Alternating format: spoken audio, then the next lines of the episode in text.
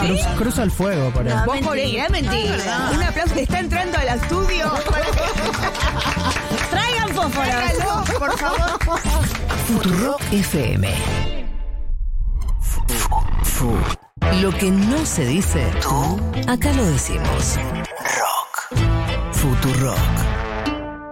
Posiblemente hace no muchos años yo cuando me como un alfajor lo hago sin culpa. Porque en mi adolescencia comer un alfajor se comía, pero con culpa. Y hoy es el Día Internacional sin Dietas. Julia Mengolini. ¿Cuándo fue tu primera dieta? Fue a los 11 con un nutricionista muy violento que me hizo levantar la remera y me dijo, ah, esto está peor de lo que yo pensaba. Seguro Habana. Mi vieja flashó cuando yo tenía creo que 15 que vayamos a Slim. Le habían mandado para que haga tipo unas canastitas de zapallito. Creo que pasé después de eso como 10 años sin poder comer zapallí porque harta. De ahí canceladas las dietas en mi vida. Con Fito Mendonza Paz y el Pito Salvatierra. La medicina hegemónica marca como gordo y enfermo realmente a cualquiera, ¿eh? Yo no ando señalando a la gente por la calle diciendo, Tenés che, vos cáncer". tenés cáncer, ¿cómo haces? ¿Estás yendo a, a quimioterapia? ¿Qué onda? ¿Hiciste no todos los chequeos que tenés que hacer? Deja vivir y deja morir también en todo caso.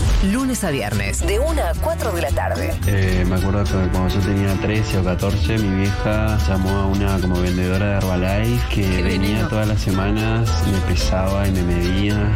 Y bueno, tomaba la porquería esa de Herbalife que reemplazaba comidas con un batido. Más que un programa de radio, una fiesta de disfraces. Todo el mundo tiene cosas que, que se le complica manejar. Y el mundo no las anda persiguiendo y señalando y gritándole eh, cosas horribles en la calle. Seguro y Habana. Primera dieta fue a los 11 años, cuando entendí que tenía que estar a dieta. Y de ahí a los 14 conocí la anorexia y la bulimia, que para mi familia era otro tipo de dieta. Y hoy vivo una vida sin dietas, con culpa. Un clásico inoxidable. Ser un poco más compasivo con uno mismo. Estamos bastante solos con eso, ¿eh? En todos los medios Sí. se habla de la pandemia Sí. de la obesidad y de la pandemia de la obesidad infantil. Bueno, acá hoy decidimos Decimos hablar. otra cosa. Decidimos hablar Yo de. creo en otra cosa. Futurock FM.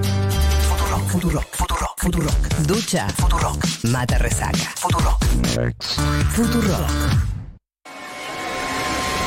Matías y María del Mar. Una baldosa floja. Volviendo a casa. Después de la tormenta.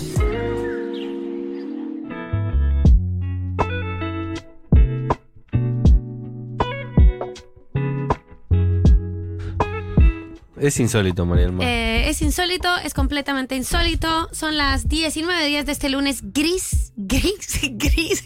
Eh, está tan gris afuera como en mi corazón. Quiero, o sea, está tan gris afuera como en la mente, el corazón y el temperamento de todos nosotros. Lunes siempre es lunes en mi corazón. Lunes siempre es lunes en mi corazón, pero hoy es muy lunes. Yo no sé si a ustedes les está pasando esto, eh, a les Stormies. Si les está pasando esto, mándenos al 1140 66 000.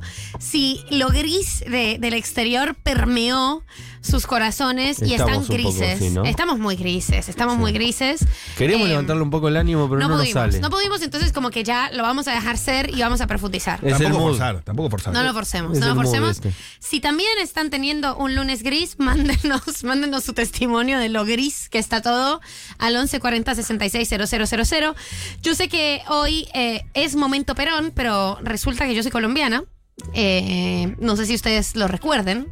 Y no puedo hablar todo el tiempo de Argentina, porque tengo un país y mi país está atravesando en este momento una situación política extremadamente sensible. Fatal. Eh, podría ser muy esperanzadora.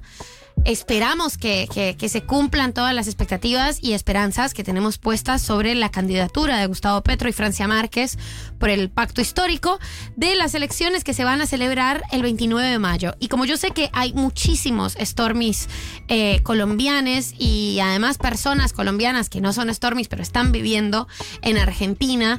Y además, la verdad, a, a todos los argentines que por supuesto siempre, y esto también es verdad, son supremamente considerados con el resto de América Latina y les interesa y se, y se interesan y, y preguntan por la situación de los países vecinos y no tan vecinos como es el mío, eh, tenemos en la línea a Ita María, una militante feminista, economista, muy grandiosa y genial que hace parte del medio Volcánicas y que está súper al tanto y está haciendo una cobertura de todo el proceso electoral en Colombia desde una perspectiva eh, feminista. Volcánicas, la verdad que está sacando artículos muy chéveres, vale la pena mirarlos. Estoy muy colombiana, ¿vieron? Chévere. Eh, totalmente, total- hablo de Colombia y es otro acento. Full colombiana. Has es otra persona. Has compartido muchas cosas de, vo- de volcánicas. Eh, he compartido muchas cosas de Sí. volcánicas, las quiero un montón, las admiro muchísimo. Y ahora, la verdad que eh, yo eh, tengo muchas ganas de hablar de Perón, por supuesto, pero las elecciones de Colombia son aquí eh, a la vuelta de la esquina y la situación está muy picada está y, muy emocionante. Ita se está riendo. Ita, Ita se está riendo en el, en el altavoz, no pudo evitarlo. No. Eh, hola, Ita, ¿cómo Perdón. estás? Hola Mar, muy bien, gracias. Emocionada de estas elecciones. Te saludamos los Matías eh, y yo. Hola. Y quería que nos Hola. contaras un poquito eh, sobre los antecedentes electorales de estos días, como para contarle más y profundizar un poquito más con, con la gente que nos escucha de Argentina y de Colombia, lo que está pasando con, con la alcaldía de Medellín y un poco cómo nos vemos para, para estas elecciones. Bueno, hola a los Matías también. Y, Hola. eh, Hello.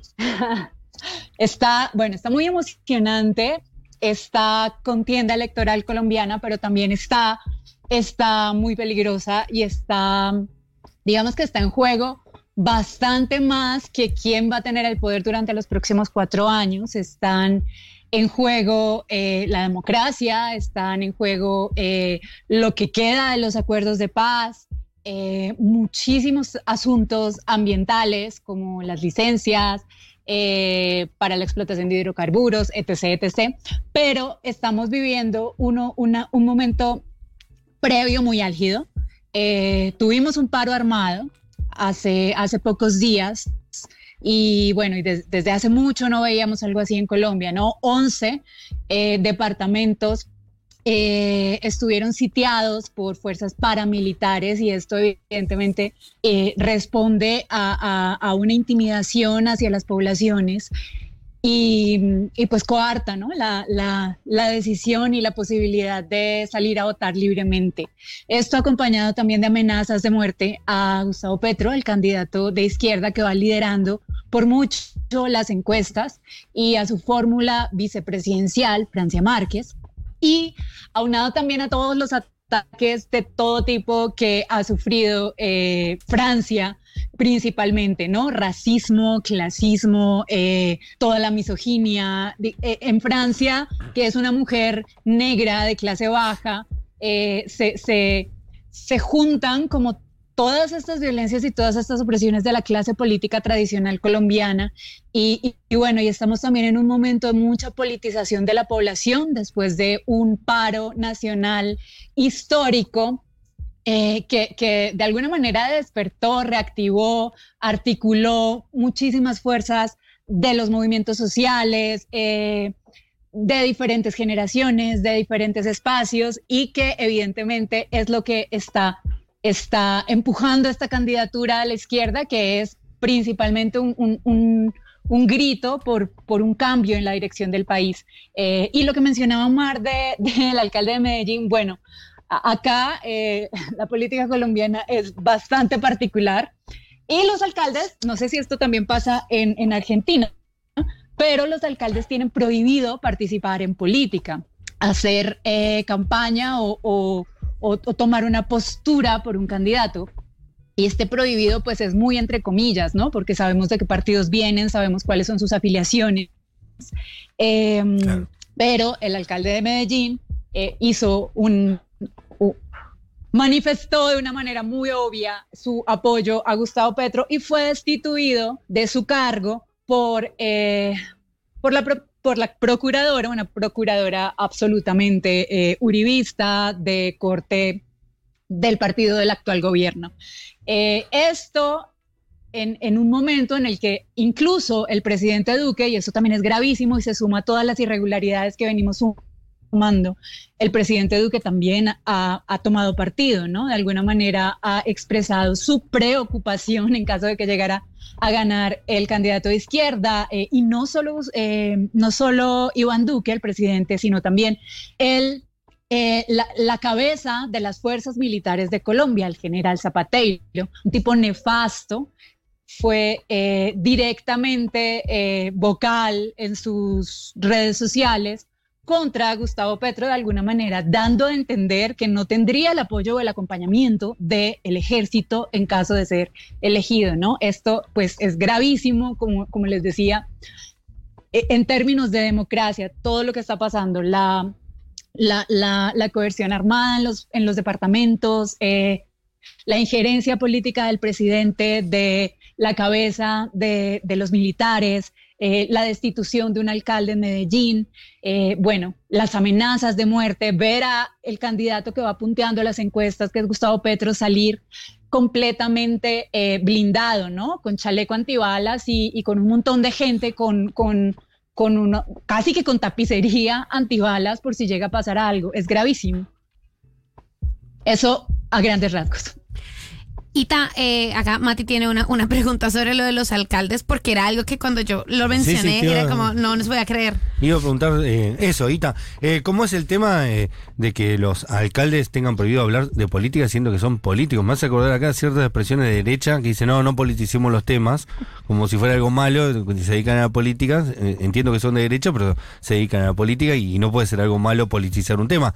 ¿Cómo es que para, no sé si es la constitución colombiana, si es la Corte Suprema, ¿Quién decide que sea ilegal que un político que desempeñe un cargo eh, ejecutivo tenga prohibido eh, expresar su, su, intención política? Me parece absurdo.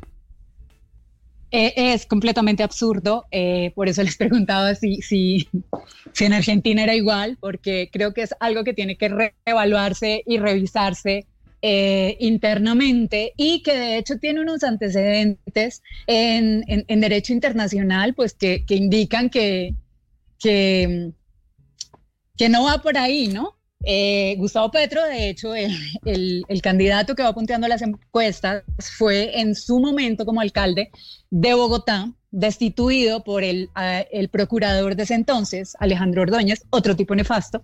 Eh, pero bueno, por otros motivos. El caso es que la CIDH eh, llevó todo este proceso y finalmente eh, dictaminó que destituir a un alcalde de un cargo o a, un funcionario en general de un cargo de elección pública eh, por parte de, estas entidades de control. En ese momento fue la Procuraduría, en este momento, eh, bueno, también fue la Procuradora, eh, pues, pues, pues no procedía, ¿no? Y, tendría que ser restituido de su car a su cargo. Y, bueno, esto, esto no tiene mucho sentido, pero pasó, pasó en pleno momento electoral, tiene muchísimas implicaciones en el clima político en Medellín, que es una ciudad también crucial, bueno, Antioquia, un departamento crucial para las elecciones de un corte completamente tradicionalmente o históricamente de derecha, eh, que pasen este tipo de cosas, pues, pues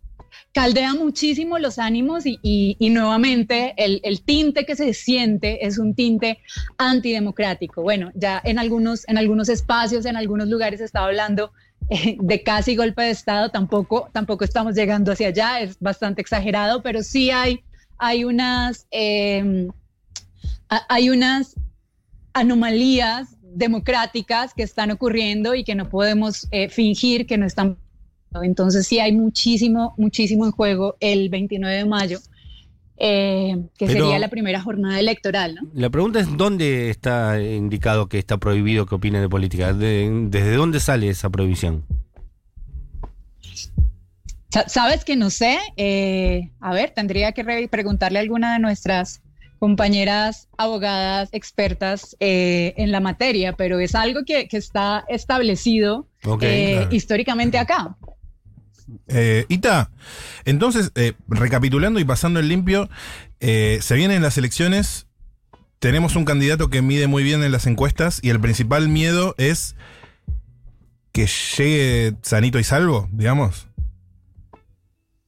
Pues el principal miedo de, de muchos de nosotros, sí, el miedo hay muchos miedos, ¿no? Se está jugando muchísimo con el miedo como commodity en estas elecciones y eso ha sido algo que históricamente en Colombia ha funcionado para mantener el poder en las manos en las que se ha mantenido. Eh, está el miedo infundado de, de que llegue la izquierda al poder, ¿no? Que es algo que acá eh, no ha pasado hace muchísimas décadas, no pasa. De hecho, históricamente a los candidatos de izquierda que han estado cerca de llegar al poder, pues los han asesinado. Em, está el miedo también de la reacción, de lo que puede llegar a pasar en caso de que, como parece que va a ser, Gustavo Petro sea elegido em, presidente de Colombia. ¿Cuál sería la reacción de las Fuerzas Armadas si ya han de alguna manera expresado su, inconformidad con esta candidatura. Y, bueno, y, las amenazas y el paro armado, o sea, hay, mucho miedo involucrado de lado y lado, ¿no? Del lado eh, de, los grandes empresarios que de alguna manera están también incidiendo en, sus empresas, en sus empleados, ofreciendo incentivos. Eh, infundiendo más miedo sobre el futuro económico en caso de que llegara un gobierno de izquierda. Y por el otro lado, ¿qué va a pasar eh, si, si, si van a dejar que llegue legítimamente, como parece que va a ser, como indican las encuestas, eh, un candidato de oposición, que es algo que hace muchísimos años no, no, no, no parecía tan, tan cercano a ocurrir, ¿no? Ita, eh, para ir cerrando, es importante además eso, como hay, hay algo que aquí no sonó tanto, eh, incluso en Bogotá no hizo tanto, tanto revuelo como lo fue el paro armado. Estamos hablando de que grupos paramilitares pararon 11 provincias. Claro. No pueblitos eh, de, o, no, o municipios. Estado de sitio.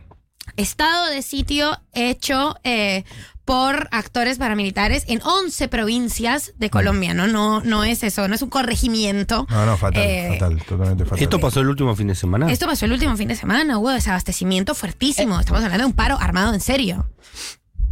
Esto pasó recientemente, en los últimos días, es un tercio del país, es, es absurda la, la, la respuesta del gobierno, eh, la, postura de Iván Duque, que siempre ha sido bastante pusilánime, bueno, eh, atreverse a manifestar que están los grupos armados paramilitares intentando demostrar un control que no tienen. Cuando tienen, tenían, no tuvieron un tercio del país atemorizado, eh, personas que no podían salir de su casa a, riesgo de que las asesinaran. Bueno, hubo, hubo víctimas mortales y de hecho hasta hoy se supone que el paro ya terminó, pero en lugares como eh, en Chocó todavía la gente sigue con muchísimo miedo de salir a las calles. Eh, son poblaciones en las que también eh, eh, existe históricamente incidencia del Estado en, estos mismos grupos paramilitares, ¿no? Hay, hay unas asociaciones que, también han estado presentes ahí y Hablamos muchísimo de la ausencia del Estado en estos lugares, pero realmente no es ausencia, es, es una complicidad con, con algunos grupos. Entonces sí es, es muy preocupante que esto ocurra. Eh, seguramente si ven imágenes de los, de, ya ni siquiera de los debates, porque Gustavo Petro no está yendo a debates en esta, en este, en lo que resta de la contienda electoral, pero sí está yendo muchísimo a plazas públicas y, pues el tipo sale completamente brindado con chalecos y, esas imágenes impresionan muchísimo.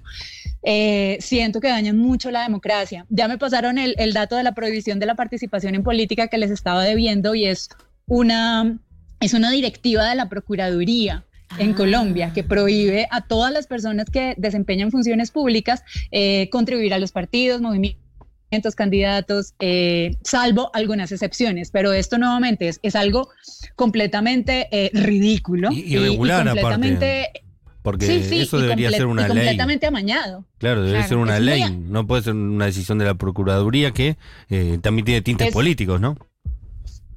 Absolutamente. Y es muy amañado, como, como eh, como les mencionaba ahora, el mismo presidente ha tomado postura. Bueno, no es el, el, alcalde de Medellín, no es el primer alcalde que también lo hace. Claudia López lo hizo eh, en su momento también, la alcaldesa de Bogotá. Y, bueno, resultó ser este personaje el primer y único. Eh, es un personaje que no, no, no es de el agrado de las feministas, pero de alguna, de cualquier manera no, no fue justo lo que pasó. El primer damnificado por esta por esta directiva. eh, Mati, como hay, hay una síntesis que te va a gustar que, que vimos en un tuit con Ita sobre el tema del paro armado y una chica decía la razón por la que no hay ejército eh, y porque no están y por la que no están las fuerzas de seguridad del Estado eh, en los lugares en los que hay paro armado paramilitar es la misma razón por la que Hannah Montana y, y Miley nunca se encontraron en el mismo lugar. ¿Es Hannah Montana? La, Sí. la- claro, como... Porque son la misma, son la misma claro, porque son la claro. misma cosa. Eh, A mí me pareció como, ay, qué millennial esto. Ita, ¿dónde podemos eh, informarnos sobre el asunto electoral en Colombia? Que es, las elecciones son el 29 de mayo. ¿Dónde podemos seguir el minuto a minuto de este asunto? Información eh, lo más verificada y completa posible. Además de volcánicas, por supuesto. Bueno, no, obvio, volcánicas.com, estamos haciendo un cubrimiento con enfoque de género. Nos, eh, nos centramos en cinco